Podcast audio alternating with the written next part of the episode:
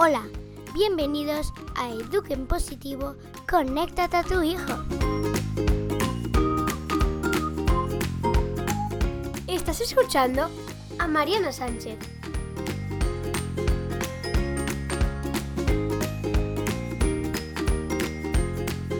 Hola, bienvenido a más un capítulo de Eduquen Positivo, conéctate a tu hijo. Hoy vamos con el décimo primero capítulo.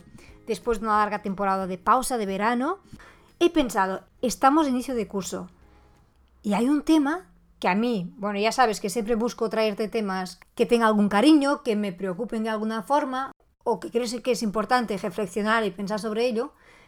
Y he pensado que para inicio de curso sería genial hablarnos del tema de la agenda de nuestros hijos, de la elección de los extraescolares. Que siempre vamos aquí un poco locos, que elegir, que no elegir, que ponemos este curso, que no ponemos. Bien, hoy sobre todo va a hablar mi perspectiva de maestra, que ha acompañado años niños en los colegios día tras día y que de verdad creo que tenemos un sentir un poco distinto. También es verdad que no consigo separar las dos, entonces la parte de madre siempre me va a salir y parte de educador igual, ¿no? Quizás empezar por sentir que los niños, si tenemos más de un hijo, están en etapas de desarrollo distintos, entonces no tiene que ser todo igual para todos. Si tienes un niño pequeño, de guardería y de preescolar, o sea, de infantil, yo te diría que casi no necesitan de extraescolares. La mejor extraescolar que se puede dar a un niño pequeño es llevarlo al parque. Sí, me has escuchado muy bien. El parque. El parque es la mejor actividad que se puede dar a un niño cuando sale del cole. Dejarlo jugar libre, suelto. Arriesgarse, trepar, descubrir, explorar sus límites, caer, levantarse, superarse, enfrentar sus miedos.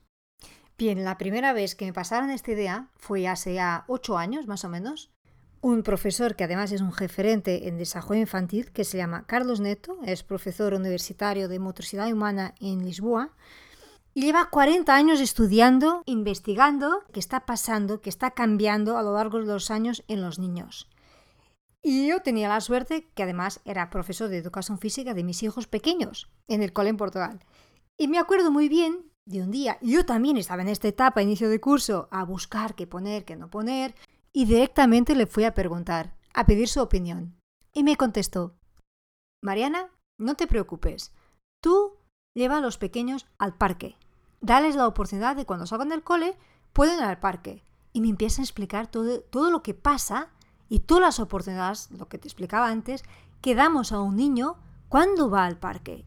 Y me decía, es la actividad más completa, el ejercicio mejor que necesitan los niños de hacer cada día es ir al parque. Me acuerdo perfectamente. Esta conversación a mí me ha cambiado la perspectiva totalmente. Total. Porque pensamos que el parque está muy bien los fines de semana o los viernes. Pero a mí, a partir de aquí, yo iba al parque con los niños y miraba el parque como una super actividad. O sea, yo que soy muy de observar, me ponía a entender bien lo que me había comentado Carlos Neto. Y te digo, me da mucha pena que los parques, aquí en España en general, en Portugal igual, están muy preparados para los pequeñitos, pero a partir de mediados de primaria y un poquito mayores, ya no les interesa porque no está hecho para ellos. Debería estar hasta muchísimo más tarde. Eso ya sin hablar de los patios de los colegios, ¿no? Que sería otro tema para otro capítulo y que también de verdad necesita un cambio urgente. Bueno, a mí me encanta cuando vamos de viaje a otros países ver cómo son los parques, ¿no? Y tuve la feliz sorpresa un día que creo que estábamos en Inglaterra y ponía en los toboganes para mayores de 6 años. Y nos mirábamos como, anda, en este podremos bajar todos. Es verdad que son espacios que están preparados, están cuidados, pensados y que da muchas ganas de ser niño y de estar a jugar. Pero bueno, que esto tampoco sirva de excusa para no llevar a nuestros hijos a jugar y a salir de casa y a tener actividad física. Y si es verdad que el tema espacio no podemos controlar tanto, el tema agenda y tiempo libre a nuestros pequeños sí que podemos controlar un poco más. Bueno, ¿y ahora qué pasa con los niños que ya no son tan pequeños, que ya están en primaria o un poquito más allá? ¿Qué hacemos con nuestros niños, no? Yo no es decirte que soy contra las extraescolares, para nada. Hay actividades que son súper buenas e importantes a los niños yo dos áreas para mí que siempre creo que hay que invertir y además porque el sistema educativo no fomenta demasiado y es crucial en el desarrollo de los niños, que es el deporte y las artes. Las artes en general. Y dentro de las artes, igual que en el deporte, hay todo un mundo para explorar. Y ahí el primer consejo que te dejo es, observa a tu niño. O sea, conoce muy bien tu pequeño porque ya tenemos clarísimo la idea que los extraescolares no son nuestros extraescolares, son suyos, que no los tenemos que elegir para nosotros, que no tenemos que ir a buscar lo que no hemos hecho en nuestra infancia que nos había apasionado, sino que tenemos que fijarnos en quién tenemos delante. Elegir con ellos y para ellos. Una cosa que creo que es muy importante es aprovechar la actividad extraescolar como una oportunidad de desarrollar una habilidad de nuestros hijos, algo que tiene natural, que por algún motivo el sistema tradicional no le permite desarrollar tanto. Entonces, en esto, invertir ahí y sacar un extraescolar que esté de acuerdo con la personalidad y la habilidad de nuestros hijos. Si por una parte en este capítulo te hablaba de que no podemos poner todos dentro de la misma paella porque los hijos son distintos, puede ser que en alguna actividad puedan coincidir, pero sobre todo mirar cada hijo con su individualidad. Que la agenda de los niños no sea una agenda de adultos, que empiezan a trabajar los pequeños a las ocho y media de la mañana y pues muchos niños que llegan a casa a las 7 o 8 de la noche incluso. Entonces, ¿qué te diría? Busca un equilibrio entre las tardes que vas a poner extraescolares y las tardes que les dejas libres. Y depende, claro, cada niño es un niño. Hay niños que necesitan más actividad. Me dices, es que mi hijo tiene mucha energía y la tiene que gastar. Que es verdad que hay niños más movidos que otros. Pero si vamos a pensar, ¿cuántas horas no pasa un niño quieto en las clases? Por eso te digo, bueno, aunque ya mm, el parque, como decíamos, ya no está muy adaptado a su edad, pues déjalo jugar un poco en la calle, que va a jugar con los vecinos. Y si donde vives no puedes permitirte, porque hay sitios que dices que es que no, no tengo cómo va a jugar a la calle, pues deja tiempo libre. Que él mismo va a inventar lo que va a ser. No, no que se quede delante de la televisión, por favor, eso no. Eso no, para eso mejor que va a ser un extraescolar.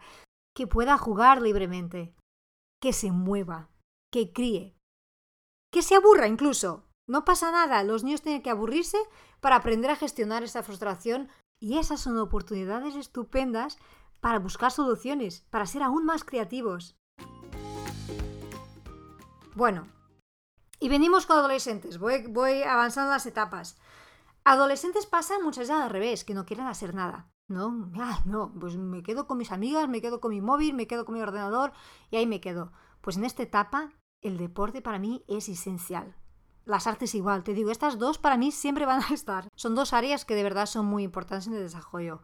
Si les podemos dar actividades donde se pueden descubrir mejor, exprimir, donde se pueden autogegorar incluso, estar con los amigos, porque los amigos en esta etapa adolescencia ya sabemos que tienen un papel crucial, actividades de grupo, sobre todo calle, naturaleza, ar puro, sacarlos al máximo de las pantallas. Es abrumador ver los adolescentes pasando horas mirando televisión, mirando series, mirando el móvil, el ordenador, y están, se están insolando un montón y vamos a desarrollar otro tipo de problemas muy complicados. Pero en este tema no voy a entrar. Ah, de hecho, te voy a avisar, la próxima entrevista, que es el próximo capítulo, hablaremos de adolescentes con Eva Bach una pedagoga, una persona increíble, que tiene un libro que se llama, bueno, tiene muchos libros, pero uno específico que se llama Adolescentes, qué maravilla. Así que no puedes perder la próxima entrevista si el tema adolescentes te interesa y ya tienes hijos allá a punto de llegar o que ya están ahí. Bueno, y ahora vamos con el momento especial del programa, las miradas de niño. Y hoy te dejo una que además está muy relacionada con el tema de que hablamos de, de jugar, de dejar los niños libres a jugar. Y una niña que he grabado que tiene 10 años me decía, bueno, no voy a decir lo que decía, te dejo la mirada de niño, que no hay nada mejor que escucharlos a ellos. Mirada de niño. Hola, si tuvieras una varita mágica, ¿qué te gustaría cambiar en los adultos?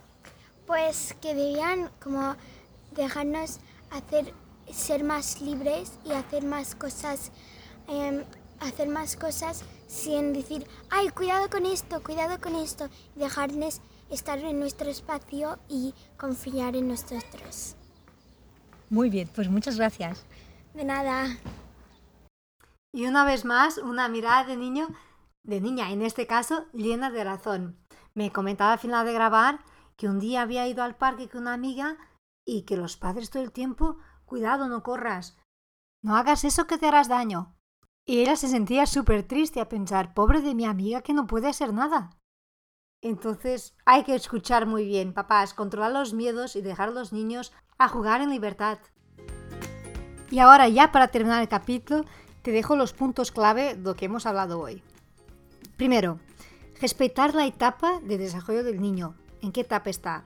Si es niño pequeño, al parque, que cada hijo tenga extraescolares de acuerdo con sus habilidades y su perfil. Que las agendas de nuestros hijos esté contemplado tiempo libre, tiempo para jugar, jugar libremente.